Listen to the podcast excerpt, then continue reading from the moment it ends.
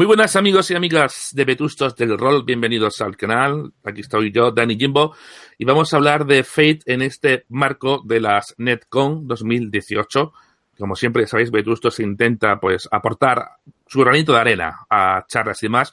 Y contamos con un invitado de lujo, como es Fran Castillo de Con Barba y No Solo Rol. Hola, Fran. Hola, Dani. Bueno, aquí nos vamos a hablar un poco de Fate. Fate es ese juego que arranca pasiones, que arranca odios a veces, pero vamos a intentar aquí arrojar un poco de luz sobre, sobre su uso y sobre sus mecánicas para que sepáis comprender un poco más de qué va este fantástico sistema. Bueno, Fran, como decíamos antes, fuera de micrófono, mm, ¿por qué con Barba, que como si no lo sabéis, lo que seguís el Vetusto, que o sea, con Barba que trae un poco de juegos ya un poco más independientes, por decirlo de alguna forma, empezó a trabajar trayendo esos juegos al mercado, algunos juegos que hoy en día pues están muy de moda, pero fue con Barba, entre otros, por lo que empezó a traer esos juegos con unas mecánicas particulares, una mecánica en la que quizás no estábamos acostumbrados. Entonces la gran apuesta de, de justo antes de funcionarse con nuestro rol fue, fue Fate, Fate básico. Así que cuéntanos un poco, Fran, ¿por qué tu apuesta, por qué la apuesta de Barba por Fate en ese momento? Bueno, por Spirit de Century. Sí, de hecho, con Barba sale principalmente para publicar eh, de Century, ¿vale? Eso llegó a un momento en el que, a ver, yo estaba informándome sobre juegos, ¿no? Estaba, acaba de descubrir el sistema Fuchs y estaba viendo cómo funcionaba. Y de repente me llegaban referencias sobre, sobre Spirit Century y sobre su funcionamiento con, con los aspectos y demás, claro. Eh, Spirit Century es uno de esos juegos que a mí me dio un, me hizo un clack en la cabeza, ¿no? Que dije, ostras, cómo mola esto. Eh, qué interesante es y que cómo pueden salir de bien las partidas, ¿no? Con esa flexibilidad, esa aportación por parte de los jugadores, ¿no? Que tiene cosas, tiene cosas muy chulas. Eh, igual que a otros juegos también me ha hecho ese clack, ¿no? Como eh, Apocalypse World, etcétera. Entonces, eh, a partir de ahí es con lo que me da el, primer empujón para, para tratar de intentar, eh, vista de que nadie se interesaba por él, intentar publicarlo en, español. Ahí tuve la, importante ayuda de, de Zong, de Zong PJ, que me puso en contacto con Fred, ¿no? que de hecho me ayudó un poquito a tratar con él al principio, y sobre todo la, buena disposición de, Fred para empezar a hablar sobre el tema y empezar a, trabajar eh, Espíritu Century para traerlo en español, ¿no? poniéndome en contacto con el ilustrador, etcétera, etcétera. Pero Spirit se regresó un poquito en su salida, pues porque no terminaba de conseguir eh, cuadrar las cosas con Fred, principalmente porque él estaba muy ocupado en ese momento, estaba en un periodo de convenciones, de, publicación, de, sí, de publicaciones, etcétera, etcétera. Y eh, en ese tiempo es cuando con Barba pues empieza a sacar otros juegos. Empezó a sacar eh, Polaris y luego ya, en cuanto fue posible, efectivamente pusimos en funcionamiento Spirit. Spirit además es, un tocho descomunal en comparación con, con, los otros que estábamos sacando, con lo cual tardó un poquito más, tanto en estar traducido como en estar disponible para, para poder sacarlo. Pero principalmente eh, con Barba nace con Spirit y Spirit es una parte fundamental, ¿no? uno de los juegos que, tenía que sacar sí o sí. Pero en concreto, si pudieses concretar un poco más, ¿qué fue lo que te enamoró, lo que te enganchó cuando conociste Spirit y cuando conociste posteriormente Fate? ¿Qué es lo que te dijo, Dios, esto? Quizás fue esa forma diferente de jugar a como se estaba acostumbrado. El cambio, o sea, dos, dos cosas, dos cuestiones principales. Eh, la flexibilidad que te dan los aspectos en juego, ¿no? Respecto a que los aspectos, eh, decir, ya no tienen las clásicas listas que se llevaban en ese momento, de ventaja y desventaja, ¿no? Como en Vampiro o en otros juegos similares, elige de ventaja, elige de ventaja. Casi todos los juegos hasta ese momento pues tenían ese, asunto, ¿no? De repente te encontrabas con los aspectos que eran a la vez ventaja, eran a la vez desventaja. Actuaban con una mecánica, podías intentar eh, hacer cosas especiales sobre esos aspectos, ¿no? Es decir, te da muchísima más flexibilidad de cara al jugador. Pero además iniciaba una, una, una dinámica de funcionamiento con, y de interacción con el director de juego y con la historia que la hacía muy interesante. Es decir, ya no era, no era solo que tú tuvieras ventajas, desventajas mezcladas en un solo concepto, sino que además eh, podías influir en la narración y alterarla ligeramente, ¿no? Dependiendo del uso que hicieras de los puntos y de los aspectos que tuviera disponibles. Y eso lo hacía muy interesante. Y el hecho de que el, director de juego tuviera un apoyo en, en los aspectos para intentar eh, llevar al jugador o eh, ponerle complicaciones precisamente por esos aspectos que se había puesto era muy importante también. Ahora, una de las cosas que me parecía más, interesante, ¿no? que ya estaba, ¿no? las mecánicas de ventaja y desventaja, es que el jugador eh, iniciaba una, una, especie de conversación ¿no? con el director de juego, explicándole exactamente lo que él quería ver en una partida a través de esos aspectos. El director, si, el, si el jugador te dice entre esos aspectos que tiene un enemigo mortal, ¿no? evidentemente él quiere ver ese enemigo mortal si te dice que, el personaje eh, pues un bronca, pues evidentemente es que quiere, quiere meterse en bronca. Es decir, está buscando eso y te lo está diciendo. ¿no? Tienes una conversación directa a través de la de personaje con el jugador, aunque no se hable directamente a la hora de hacer el personaje. Porque muchas veces tú te haces el personaje, pero no le explicas al director de juego lo que tú quieres ver el partido. ¿De acuerdo? Ahí tienes una base directa. aparte, otro de los pilares de, de Century, que a mí me llama mucho, mucho la atención. Bueno, yo he tenido siempre un problema y es el de prepararme las partidas. O sea, lo de prepararme una partida para mí me resulta especialmente complicado. Lo he hecho de vez en cuando, ¿no? Y, y he tenido campañas que sí he preparado de forma más detallada, pero habitualmente, eh, y ya en esa, en esa época no tenía tiempo, me resultaba complicado, con lo cual improvisaba las partidas y demás. ¿no? Spirit Century es un juego que tiene eh, una parte específica explicándote cómo improvisar partidas desde la base de los personajes. Y eso para mí fue, pues, súper importante. Tener un esquema basado habitualmente en, la, en los propios juegos, personajes ya creados, que te permitiera desde, desde una base mínima eh, preparar una partida y ponerla en marcha en, de forma directa, ¿no? Es decir, eh, apoyarte en la improvisación, lo que yo digo que sería un poquito eh, acogerte y ayudarte, ¿no? Y como llevarte un poquito en volandas, ¿no? Al director de juego que tenga un poquito de iniciativa. Para mí eso fue súper importante. Y eso se vería luego más adelante en otros juegos, ¿no? Como los Power de Apocalypse, que también te cogen. Apocalypse War, por ejemplo. En la, primera sesión te cogen volandas, te, te, te, te, eleva, te da un montón de información y a partir de ahí tienes la campaña hecha. Pues son cosas que, que, para mí resultaron muy importantes porque por el estilo que yo tenía, eh, que no es un estilo de preparación de juego, ¿no? Eh, sino un estilo más bien improvisado, pues me venía especialmente bien. Creo que quizás una de las claves de Fate es estábamos acostumbrados a muchos juegos que llaman de la figura del máster como, como un árbitro, ¿no? Que es como se le llamaba al principio, es decir, tiene delante un, un mapa y entonces él tiene que gestionar eh, de una forma neutra, entre comillas, o imparcial la, el desarrollo de la partida con los jugadores enfrentándose a las amenazas. Pero quizás Fate sí ya eh, empieza a, a contar como el jugador como en una parte eh, como no, no, como si el, el máster pone las piezas y los jugadores juegan con ellas, sino, sino que los jugadores también entregan sus piezas a la mesa y que también tenga esa oportunidad. ¿Tú crees que ese es el gran cambio o que el jugador también empiece a tener más protagonismo, no solamente a la hora de jugar, sino a la hora de desarrollar la historia? ¿Sabes? Hay, hay, un, hay una cuestión muy importante con ese punto que dices, que además es muy interesante, ¿no? Y es que eh, yo al menos notaba que hasta ese momento y eh, con juegos más eh, de corte más tradicional, eh, los jugadores eran pasivos y el narrador era, era activo. ¿no? El narrador contaba, hablaba, decía, eh, explicaba, ajustaba, etcétera, y lo, los jugadores casi que, que, respondían a esa situación. ¿no? Ah, pues entonces hago esto. Ah, pues entonces no sé qué. ¿vale? Evidentemente dependiendo de cada grupo, ¿no? cada uno tiene su, su forma de jugar y, y ajustaba los manuales a la mesa pero había, había esa tendencia, o al menos la mayoría de grupos que yo veía, era el, narrador el que era activo y los jugadores eran más pasivos. Con Fate y con juegos que salen en esa jornada, empieza a cambiar esa tendencia, ¿no? Y el, narrador es el que es pasivo, el que empieza a reaccionar a las cosas que hacen los jugadores, que se convierten en algo más activo. De hecho, Fate, eh, toda la línea Fate, ¿no? Y, y juegos independientes, muchas veces, si los jugadores no son activos, si no, si no son proactivos incluso, y no se mueven hacia adelante, el juego empieza a tener problemas de funcionamiento porque espera que los jugadores sean los que muevan la partida y sea el, el, narrador o el director de juego el que reaccione hacia esa situación, el que le dé forma a lo que van creando los jugadores y lo muevan hacia adelante. Y otra, bueno, otra mecánica sí que un poco cambia un poco la mecánica de la gente o que lo que sorprende fue obviamente los dados Fuchs, es decir, en vez de usar números, cifras numéricas en el sentido de que el dado tenga sus números, sino que los dados marcan los más y los menos. Eh, ¿Qué significa eso para, para, para la, la, mecánica en general? ¿Crees que es imprescindible? No se podía tirar de números como tales, aunque después las sumas, la dificultad sí. es si sean números como tal, ¿no? Pero ¿qué crees que, implica, que aporta esos dados o esa mecánica al juego? Velocidad, o sea, los dados Fate, eh, los en realidad lo, que aplica, lo único que aplican es velocidad de lectura, ¿no? Pues tirar más o menos, es una suma muy rápida y lo tienes rápidamente calculado y puedes ir hacia adelante con las otras partes del sistema. Eh, en realidad se pueden utilizar cualquier otro medio de, de resolución, de hecho hay muchas alternativas, ¿no? Eh, para, para Fate. La parte interesante en realidad yo creo que es el, tanto la escala, la escala de objetivos y esos propios objetivos, ¿no? Que te permiten intentar eh, traducir las habilidades a, algo más claro, ¿no? No vaya a decir, eh, bueno, sí, yo tengo conducir más que No, yo, es que soy, soy grande conduciendo. Y eso, quieras que no, tiene, tiene como más peso, ¿no? No es lo mismo decir, yo tengo más no sé qué, que decir, eh, yo es que soy excelente debatiendo. ¿Vale? Explicando lo, lo, lo que serían las habilidades en las, en de Face que, que la llevan de esa forma, o los atributos de esa forma, pues creo que quedan como más descrito, ¿no? Más, es más descriptivo que, que, cuantitativo, ¿no? A nivel de a nivel mecánico. A pesar de eso, luego en juego muchas veces se utiliza más eh, los números, que lo que serían los objetivos de la, de la escala.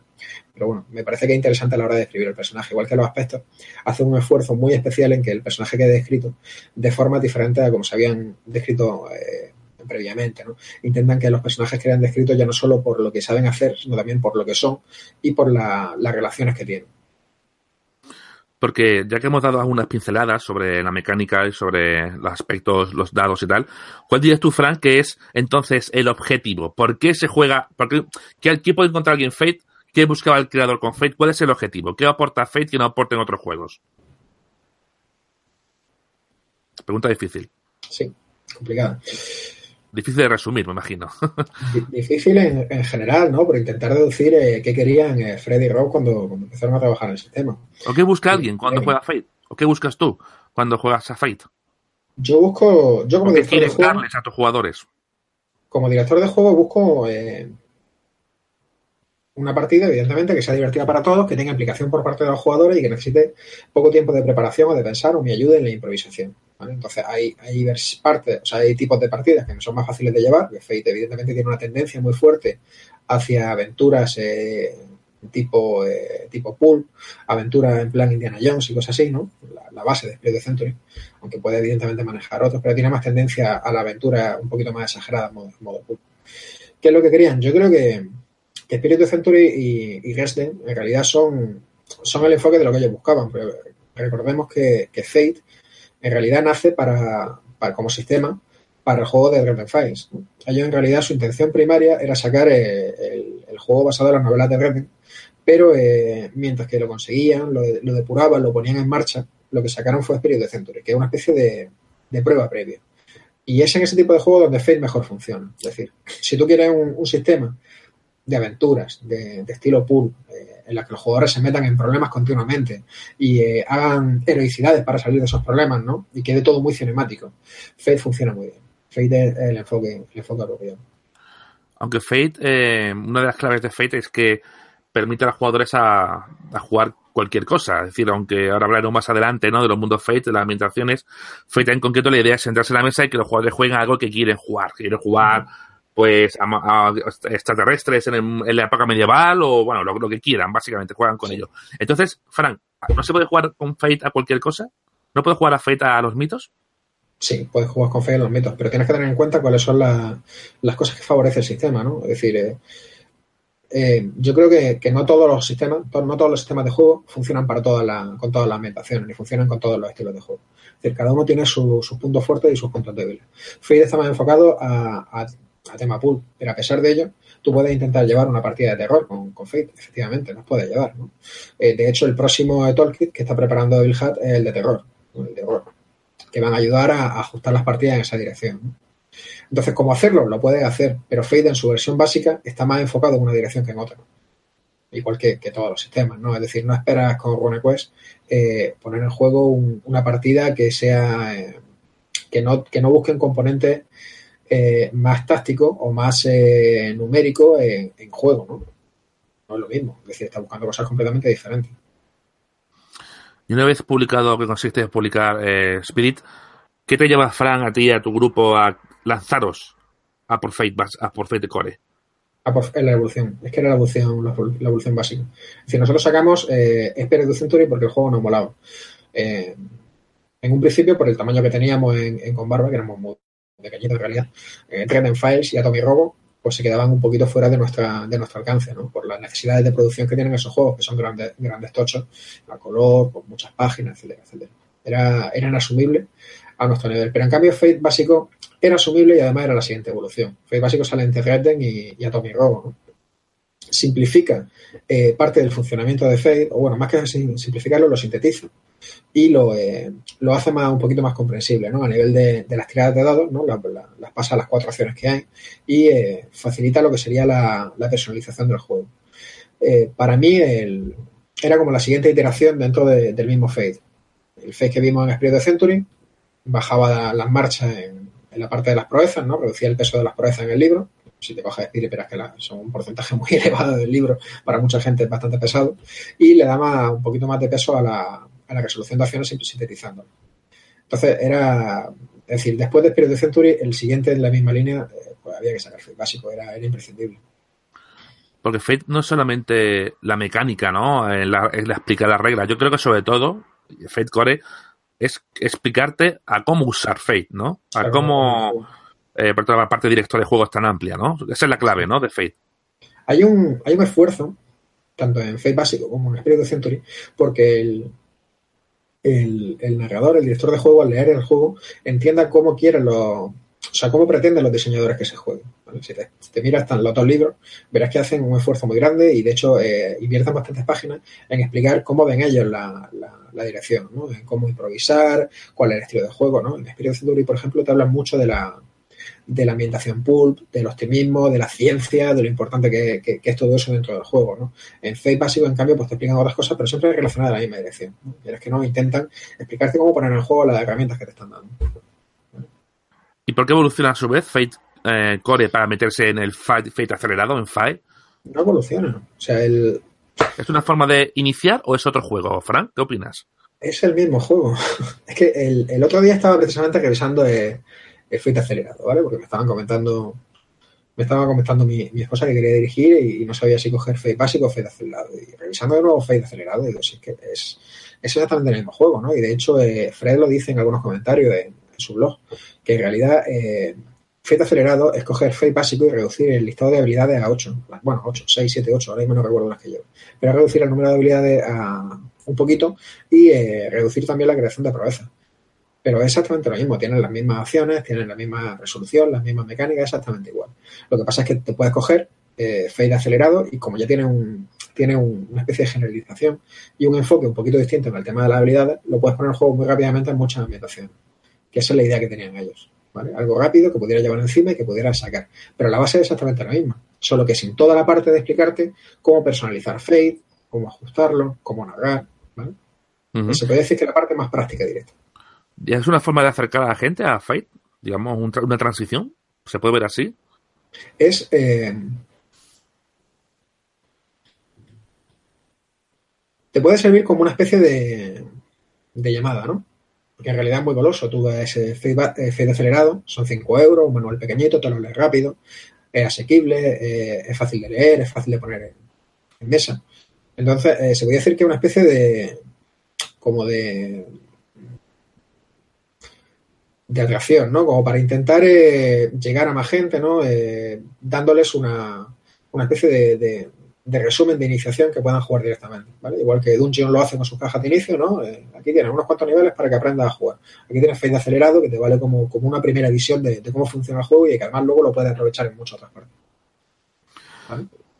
El, libro de Fate Core fue uno de los motivos, entre muchos, obviamente, que provocó o hizo que la fusión entre no solo Rory con Barba.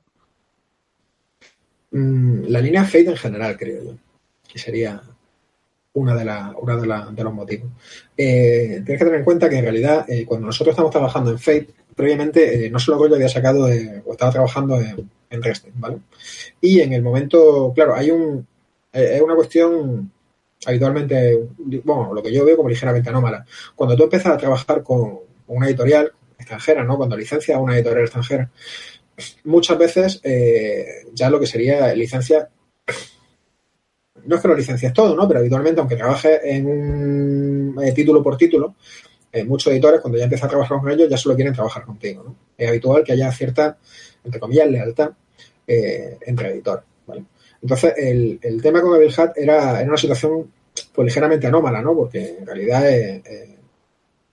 joder, no anómala como tal, pero era un- una situación un poquito curiosa. Nosotros habíamos sacado Spirit of Century, estábamos trabajando en duermas, estábamos trabajando otros juegos de las líneas de, de Evil Hat, pero eh, Dragonfire lo había sacado eh, en No Solo Roll. Claro, entonces cuando, eh, cuando No Solo Roll se interesa por, por Atomic Robo, a mí eh, Fred directamente nos pregunta, ¿no? Oye, vosotros, porque creo que habéis dicho que estabais interesados en Atomic Robo también.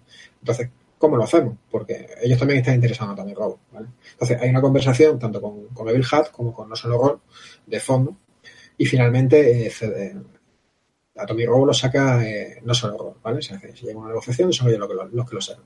Pero a partir de ese momento entiendo que, que no solo Roll se percibe como que eh, con Barba pues tiene cierto, cierto peso en las partes que puedan implicar a, Fate. Y claro, no solo Roll eran también siguen siendo los tremendos fans de, Fate y del trabajo de Bill. Entonces, ahí hay un punto de, de, Puede ser que de choque, puede ser que de sinergia, hay un punto en el que, en el que hay que hablar las cosas. ¿no? Finalmente, eh, Fate y todo lo que de fondo de Fate y, y Evil como tal es uno de los puntos importantes en, la, en las conversaciones entre No Solo y con Barba en la, en la fusión. ¿Y cuál, después de unos años ya en el mercado, cuál dirías que ha sido la aceptación de, de Fate en el mercado español, ¿no? Supongo que, bueno, pues estáis sacando los mundos Fate, obviamente será buena, pero a modo personal, tu apreciación, ¿cómo, cómo viste ese, esa, llegada de Fate al mercado español?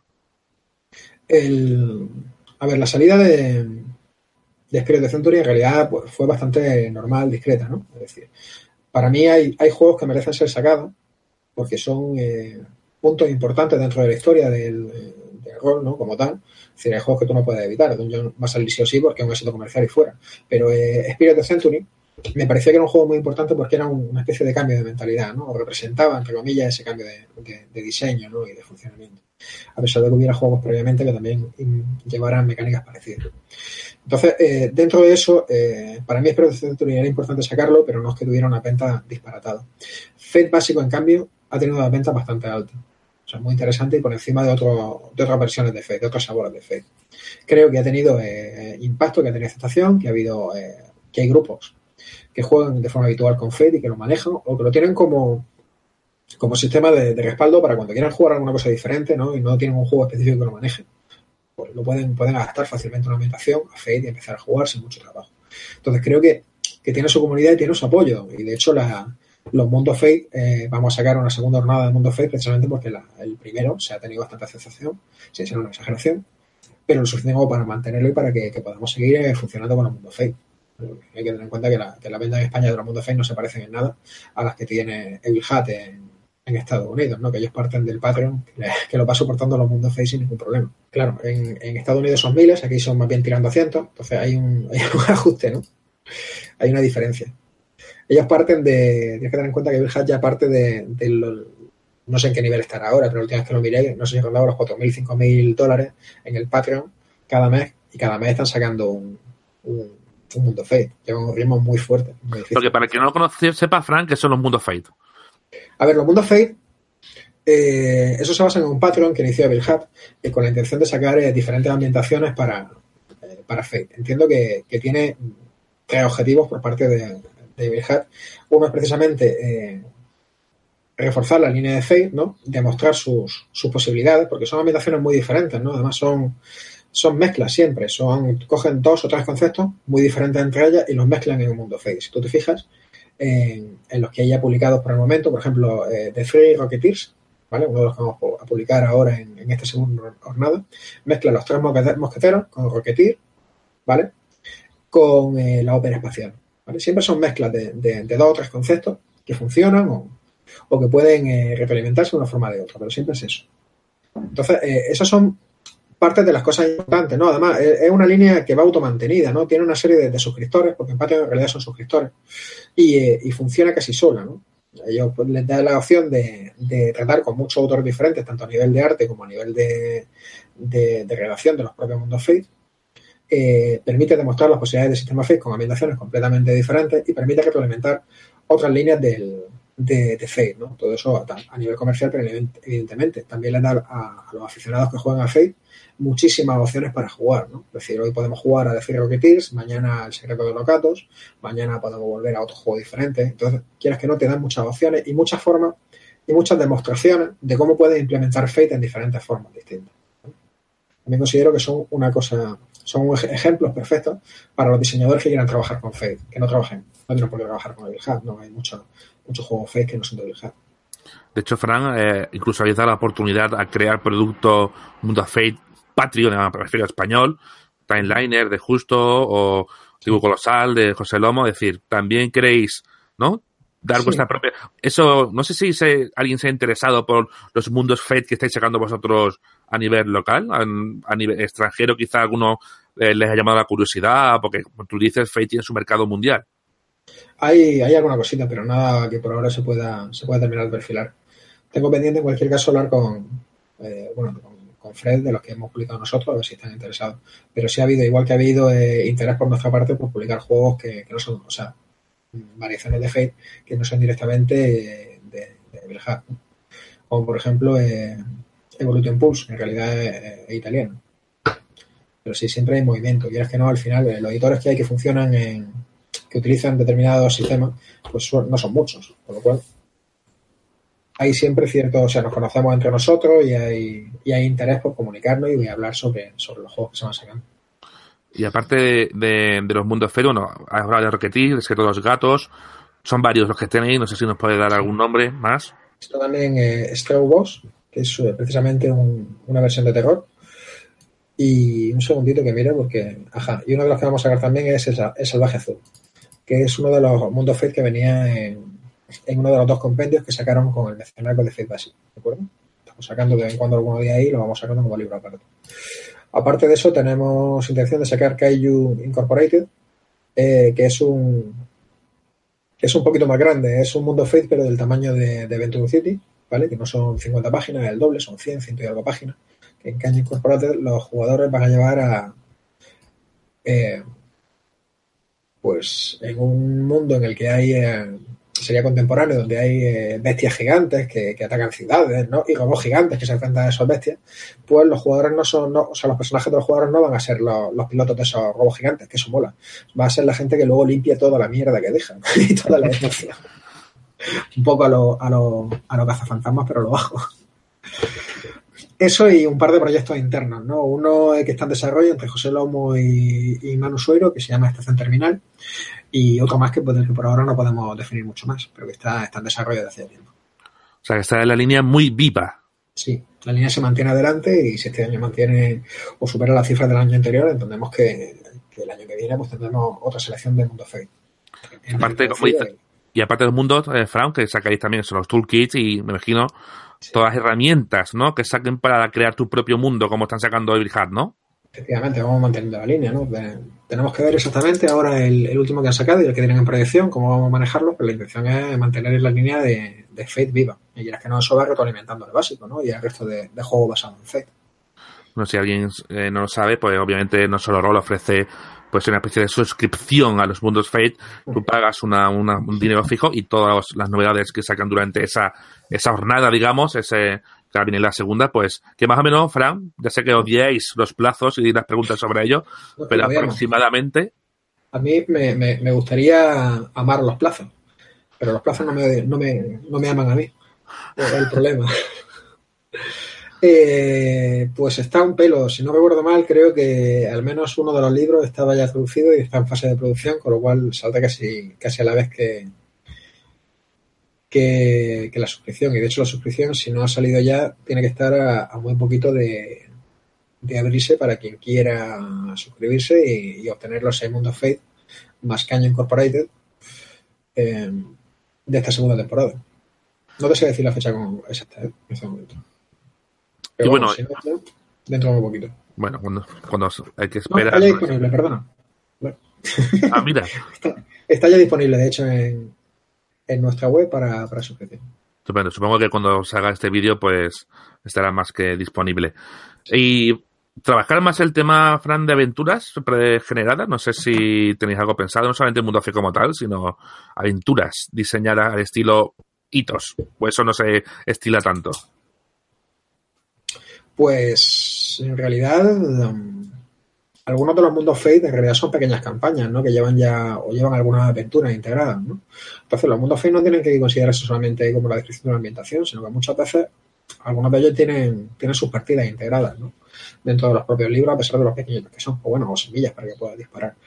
Entonces, directamente eh, de hacerlo, entiendo que entraría de, si el tamaño lo permite, entraría dentro de, de posibles mundos Fate, o quizá más adelante, como, como libre independiente. No es una cosa a la que yo, a la que yo esté cerrado, ¿no? Si llega alguna cosa interesante, evidentemente pues será cuestión de verlo. ¿Y cómo ves el cuando tú vas a unas jornadas que has dirigido un montón y te sientes en la mesa, la gente, sobre todo la nueva, empieza a jugar? ¿cómo, ¿Cuál crees que es su reacción? ¿Cómo la, mayoría se dice esto que es? ¿Extraña? ¿Le, están leyendo chino? O, o, enseguida es un sistema que también da por, como la ficción es lo más importante, no tanto está pendiente a veces del reglamento. No sé si, si los nuevos lo aceptan con los brazos abiertos?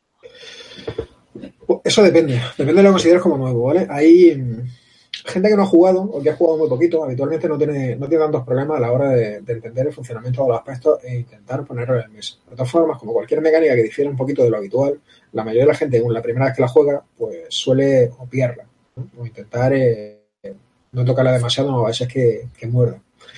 Pero eh, si te encuentras con gente, por ejemplo, eh, un rolero viejo que esté muy acostumbrado a jugar a, a Aquelarre o un juego muy, muy tradicional, pues suele encontrarse con, problemas a la hora de, poner en marcha el juego. Entonces, por eso yo creo que muchas veces con juegos que utilizan mecánicas eh, mecánicas diferentes, mecánicas más, más experimentales, ¿no? O más, o más distintas de, la resolución habitual, el problema no es tanto que la mecánica sea, sea rara o que tengas que tener mucha experiencia jugando, sino al contrario, sino que tenemos muchos vicios adquiridos y nos cuesta desprendernos de esos vicios para intentar adoptar el enfoque que nos, que nos propone, ¿no? un enfoque que habitualmente es bastante diferente. Entonces depende, me he encontrado de todo, me he encontrado gente que lleva mucho tiempo jugando y que ha cogido sin ningún problema los aspectos, gente que ha tenido problemas con los aspectos, gente que, que no ha jugado nunca y que de repente le explica los aspectos y lo utiliza casi directamente, ¿no? Y eh, de vez en cuando pues un grupo que está muy especial, que, está, que ha jugado mucho con Fate y claro, te, mueve la partida sola. como director solo tienes que, disfrutar lo que están creando ellos porque en realidad no estás nada más que pegando las piezas de vez en cuando. Hay de todo, las jornadas te encuentras de todo. ¿Tú crees que es un juego que, entre comillas, exige mucho a los jugadores? Es decir, que exige lo que tú dices, ¿no? Que no sean pasivos. Exige o demanda jugadores activos, ¿no? Demanda que los jugadores quieran lo de siempre. O sea, es inevitable. Cualquier juego te pide que los jugadores quieran jugar a a la propuesta que le estás dando. ¿vale? Tú no puedes intentar hacer una, partida de terror si tienes a, dos jugadoras que están en, un modo bromista o en modo cómico, porque te sacan del ambiente y tienes que cambiar el tono o tenéis que parar y, sentar, y hablarlo antes de continuar. Eh, Fate, como muchos juegos de, mecánica eh, así un poquito más participativa, eh, te exige que los jugadores sean proactivos, que, ellos quieran moverse. Porque además, si los jugadores no se meten en problemas, ¿no? te lo comentaba antes, si los jugadores no entran en, no se meten en los problemas que, ellos mismos quieren meterse porque lo han indicado en su, a, través de sus aspectos. Entonces la, dinámica, la rueda de, los puntos FATE, toda la economía de puntos, no funciona. No hay una retroalimentación. Se encontrarán en un momento dado en el que no les quedan recursos que gastar porque han gastado todos los puntos intentando salvarse de otros problemas. Tienes que un, un, personaje de Fate necesita meterse en problemas para intentar recargar las pilas y estar preparado para, para las diferentes situaciones que le vengan. Entonces tendrá esas situaciones en las que los jugadores, en que los jugadores no, en que los personajes brillan mucho porque están haciendo una heroicidad exagerada, porque tienen puntos fe y recursos que gastar y, preparan la situación, y preparan aspectos, y situaciones en las que se meten en problemas eh, precisamente para recargarse.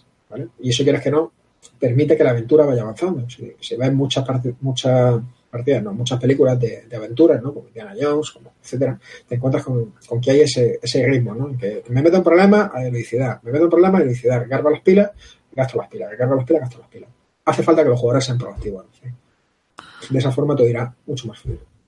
Imagino que Fate tendrá, aparte de lo publicado por Evil tendrá una montaña de material fan incontable, ¿no? Fan y profesional. O sea, hay, en la red se puede encontrar absolutamente de todo de diferentes niveles y más cercano a Spirit de Century o más avanzado hasta, hasta, Fate, hasta básico o posterior ahí de todo. ¿Crees que Powered le ha quitado un poco, entre comillas, de protagonismo a Fate en los últimos años, que se ha convertido un poco como en el en el sistema de moda, por decirlo de alguna forma, entre, por supuesto, los jugadores un poco más, entre comillas, indies? No lo sé, porque Fate en realidad eh, a mí me da la impresión de que Fate está en un punto más intermedio, ¿no? sí tiene los aspectos que requieren que los jugadores se metan, pero luego la, toda la mecánica de resolución es más tradicional. Eh, mientras que en Powered, los PBTA, hay más cambios. Entonces, a mí me da la impresión de que, de que no hay una... Es decir, no es que los PBTA le hayan quitado mercado a Fate, sino que sencillamente van un poquito juntos, ¿no? Quizá ahora hay más gente que está jugando los PBTA, porque es lo que tú estás diciendo, ¿no? Están más de moda. Pero igual que eh, la salida de Dungeon Quinta le ha quitado mucho mercado para Fender, ¿no? Porque es que es lo que toca ahora, es que es lo que está de moda.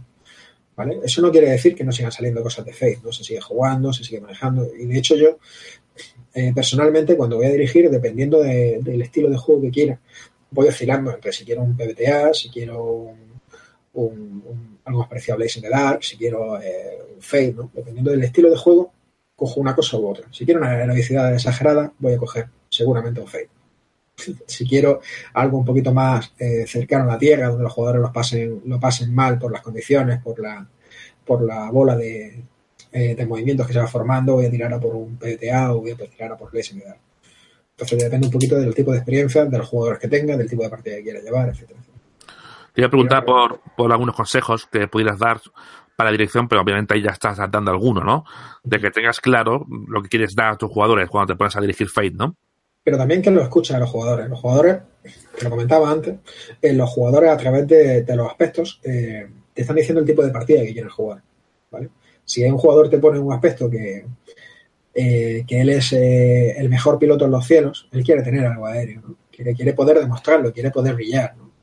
Y eh, hay un consejo muy importante en, los PBTA, ¿no? En Power y lo demás, y es que seas fan de, tu, de tus personajes. Eso creo que es tan importante que tienes que llevarlo a todos los juegos a los que dirijas. Es decir, tú quieres ser fan de tus de los personajes con los que estás jugando.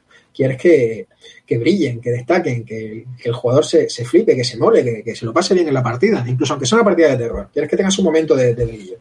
¿De acuerdo? Entonces, en en Fate te lo están, te lo están pidiendo a gritos. Tienen una bandera con los aspectos dibujados que te la están pasando por la cara para que, para que saquen los aspectos del juego. ¿Vale?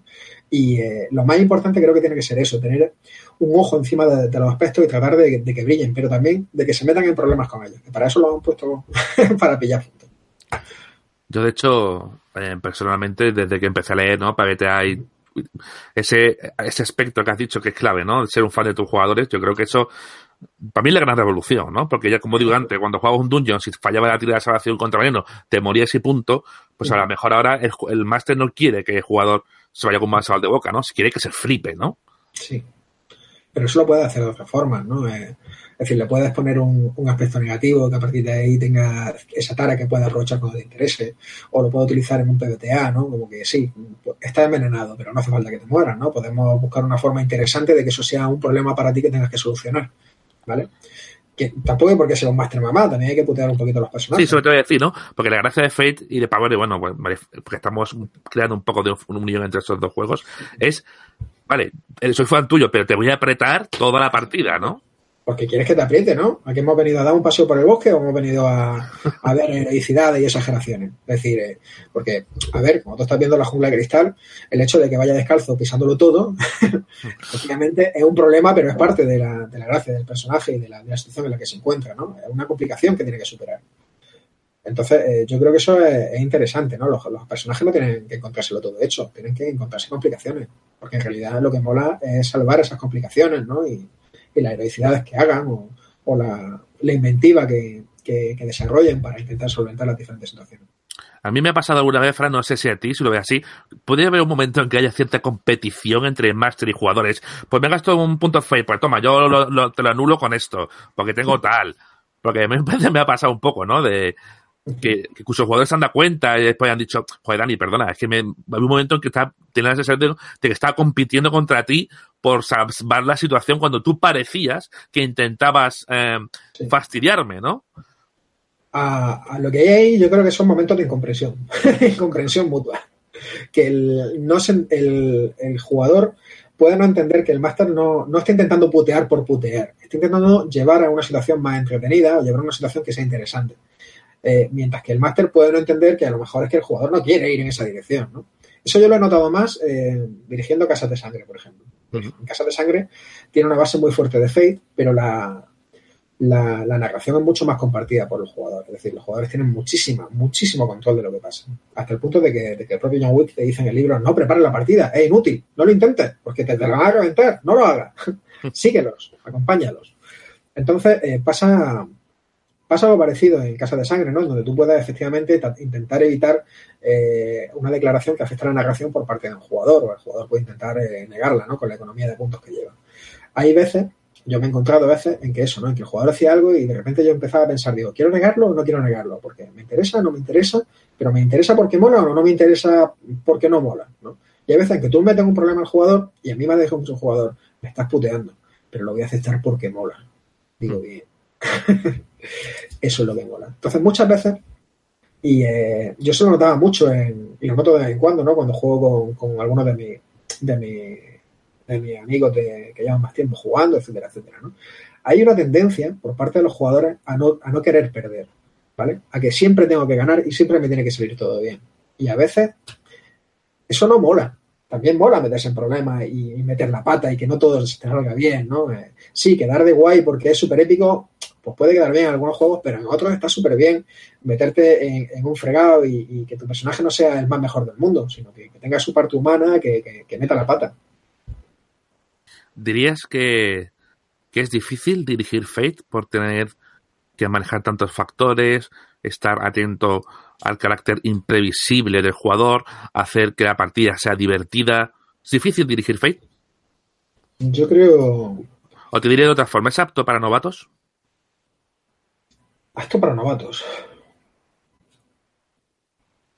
Creo que Fate puede ser más difícil para alguien acostumbrado a dirigir eh, un juego, o sea, un, un dungeon tercera, o un Pathfinder. Puede ser más complicado para un, para un director eh, de estilo muy clásico que para un que para alguien que lleve poco tiempo dirigiendo en algunos casos. Por lo que le decía antes de los vicios adquiridos. Tú, por ejemplo, si estás dirigiendo un dungeon eh, con, su, con su mapita, con su, con su todo, ¿no? Pues lo tienes todo montado y tienes la seguridad de, que, de, tu preparación. En Fate, eh, la seguridad no te la da tu preparación, la seguridad te, la da el apoyo que te dan los aspectos de los personajes y es un tipo de seguridad diferente. Con lo cual puedes tener vicios adquiridos que te den problemas. A pesar de eso, si necesitas eh, más que experiencia, yo creo que lo que necesita es eh, flexibilidad, tanto en Fate como en juegos parecidos. Necesita flexibilidad a la hora de aceptar la aportación de, los jugadores e intentar integrarla en, el, en, la dinámica del juego, en la partida. ¿Crees que Fate pide a los jugadores también que sepan usar bien sus reglamentos a la hora de invocar, eh, forzar eh, aspectos, crear impulsos, crear ventajas. Mucha gente, por ejemplo, eso ya tendríamos que hablar un poco más a fondo del sistema, pero bueno, ya eso quizás en otro vídeo. Está la, opción de, superar una, prueba o la de crear una ventaja. Esa a la gente le cuesta un poco más entender ese concepto. Por eso te digo, en general, ¿crees que es un juego que pille también a los jugadores que conozcan bien el sistema para aprovecharlo? ¿Puedes jugar a uno que la persona mejor eh, tenga menos conocimiento? El sistema eh, yo creo que se degrada a algo más manejable eh, si el jugador no tiene intención de utilizar los aspectos, ¿vale? Es decir, si tú no utilizas los aspectos, te queda todo el sistema de habilidades que funciona de forma, hasta cierto punto, más normal. Con lo cual, si uno de los jugadores no se siente cómodo con los aspectos, puede degradar hacia ese punto. ¿No va a tener toda la experiencia de juego? No, pero puede seguir jugando. Le permite seguir jugando sin ningún problema. No juega, los aspectos no juegan contra él, en ese caso. Eh, pero evidentemente, si hay un grupo o varios jugadores que saben aprovechar los aspectos, eso se nota en la partida. El fate es entonces cuando más brilla, es inevitable. Tampoco creo que sea tan complicado, es decir, eh, nosotros hemos tenido situaciones en las que solamente teníamos un jugador que manejara Fate y eh, por la iniciativa que lleva ese jugador a la hora de poner en juego los aspectos ¿no? y demostrar a los demás, a veces queriendo y a veces sin querer, cómo funcionan los aspectos, el resto, a, mitad final de la partida, ya empiezan a manejarlo, empiezan a tirar de ellos, ¿vale? Y en cualquier caso, estamos como siempre, ¿no? Eh, tú la primera partida que juegas con un juego no le vas a pillar la mecánica. Va a pillar la retazo de la mecánica, a menos que tenga gente que ya ha jugado previamente, que te, la, esté enseñando de una forma o de otra. Habitualmente coge solamente destellos de esa mecánica. en la tercera o en la cuarta partida es cuando ya lo maneja, cuando ya tiene cierto manejo, ¿vale? Entonces ya es cuestión de, darle un poquito de tiempo. No puedes pretender aprender a jugar un juego la primera vez que juegas, ¿no? Te habrá pasado, ¿no? La primera vez que jugara, que, que hubiera jugado a un PBTA, imagino que para ti habrá sido un problema. Sí, yo me acuerdo la primera vez que jugué a Fate, que estaba jugando con mi colega Pedro Pablo Fala y algunos colegas del canal, y empezaban a poner aspectos en la mesa, y yo, ¿qué está pasando aquí? ¿Qué son todas esas tarjetas y todas esas cosas? Pero obviamente, como tú bien dices, una vez que, que, uno empieza a usar cosas y tú te das cuenta que puede usarlas, pues entonces ya enseguida, ¿no? Le coges, eh, le coges. De hecho, yo creo que, eso sí te lo digo, que PBTA a mí me resulta más sencillo, me resultó más sencillo de aprender porque al ver los movimientos escritos ya directamente, pues poco más asocias la idea a, lo que quieres hacer, ¿no? Fate quizás un poco más abstracto, ¿no? En ese punto un poquito sí. En, un PBTA, quieras que no, el hecho de tener los movimientos, en el Apocalypse War, por ejemplo, el hecho de tener marcado algunos atributos destacados, ¿no? En cada partida, más o menos te, te enfoca un poquito más, ¿vale? En un Fate, perdón, los gatos siempre son bienvenidos a Vetustos. Sí. Siempre. que a veces. A ti te comprendo que te está dando la lata. Pues lo que te decía, eh, quizá el hecho de tenerlo delante te favorece algunas cosas. Luego los PBTA pues tienen, pueden tener sus problemas en las primeras partidas, que es la de, de adecuación a que no tienes por qué utilizar los aspectos, ¿vale? Que no tienes por qué centrarte completamente en los aspectos, sino que tienes que centrarte en la historia y si se dispara el aspecto, bien. Y si no, pues hombre, lo puedes buscar, pero tampoco hace falta que te sesiones con eso.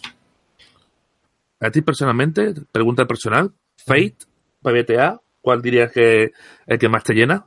Lo que te decía antes, dependiendo de las situaciones, dependiendo del momento, dependiendo de la partida dependiendo del grupo. Eh, ¿Es más polifacético PBTA?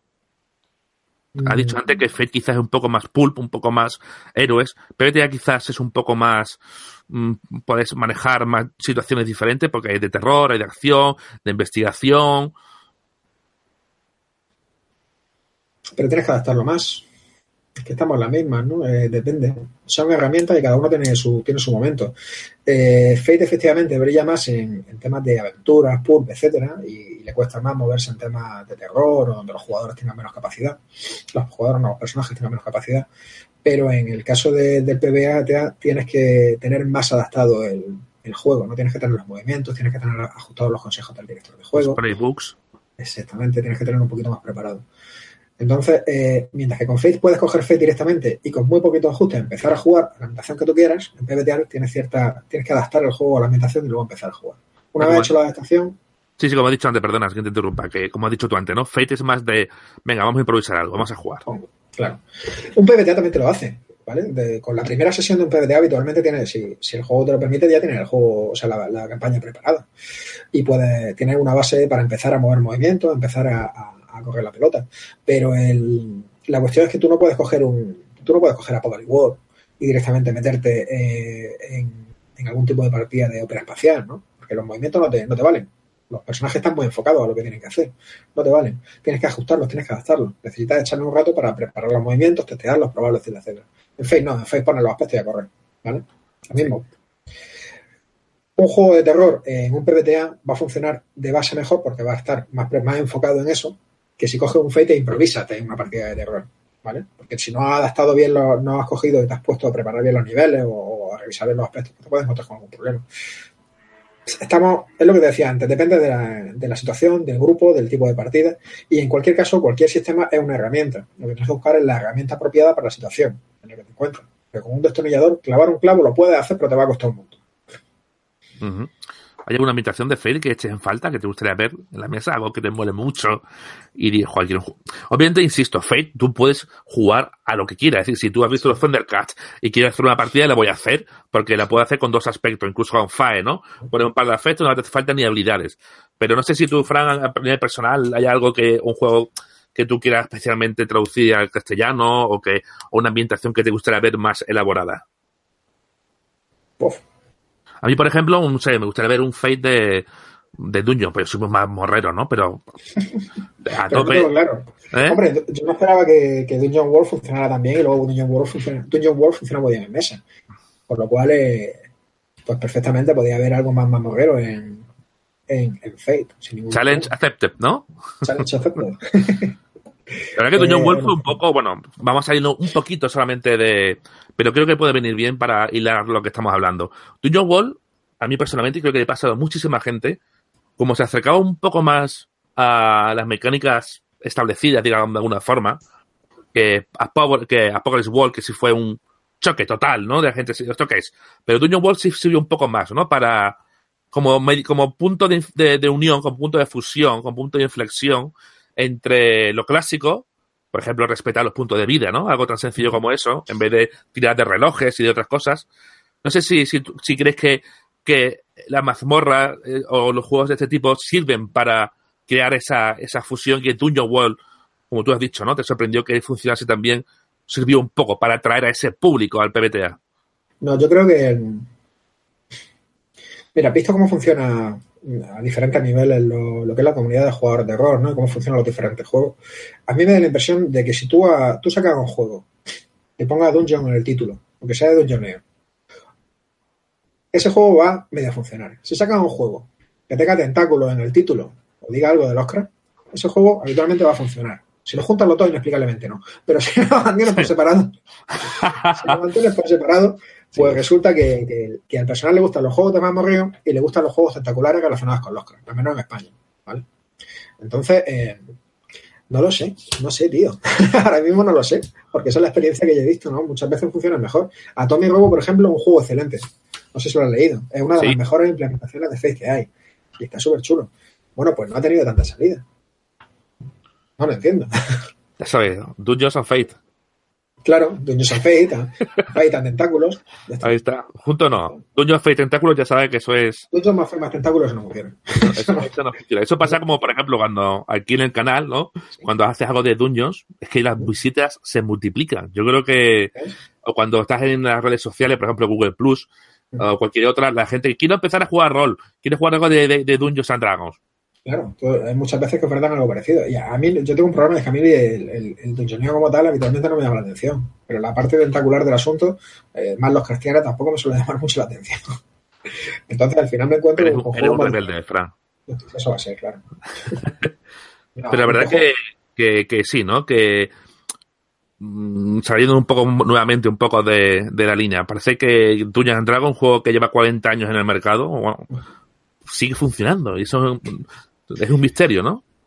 No, tampoco creo que un misterio. Es decir, es un juego que tiene mucha gente que se ha iniciado con él. Entonces, hay, hay un componente de, no nostalgia, sino de habituación en el personal, ¿no? Eh, la gente lleva mucho tiempo jugando Dungeon y le mola Dungeon y quiere seguir jugando Dungeon, ¿no? Y de hecho, la última iteración, Dungeon Quinta, eh, y, y, las diferentes versiones que van a ir saliendo, son eh, han simplificado algunas cosas y le han hecho más, más fácil de aceptar por jugadores nuevos, ¿no? Incluso le han, han permitido que los jugadores que llevan más tiempo jugando, pues lo retomen quitando parte de la carga del, peso que tenía eh, Dungeon Tercera, ¿no? Y se han saltado las cosas que se hicieron, parte de las cosas que se hicieron en Cuarto.